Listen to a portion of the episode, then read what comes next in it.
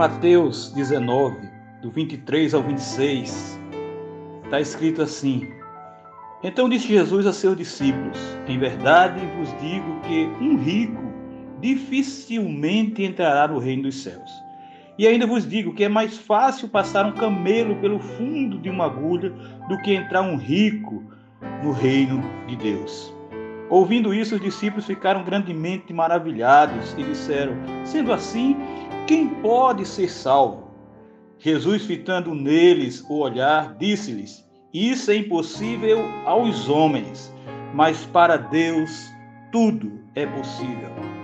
Veja que interessante, Jesus falando sobre o perigo das riquezas, porque o homem rico, ele coloca seu olhar na riqueza, o seu tesouro está na riqueza.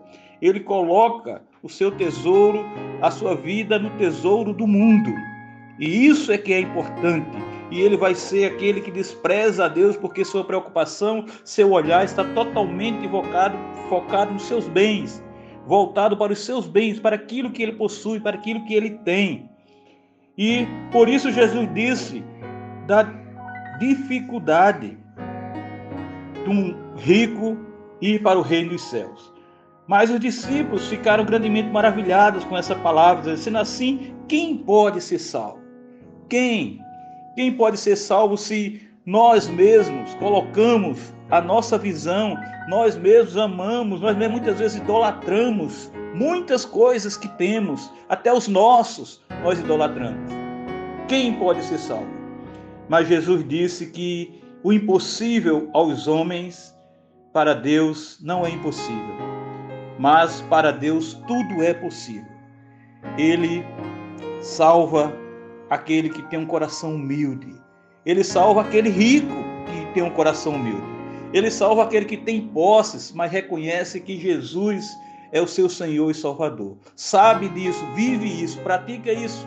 Ele reconhece que Deus é o único, a única fonte de, de amor para a sua vida.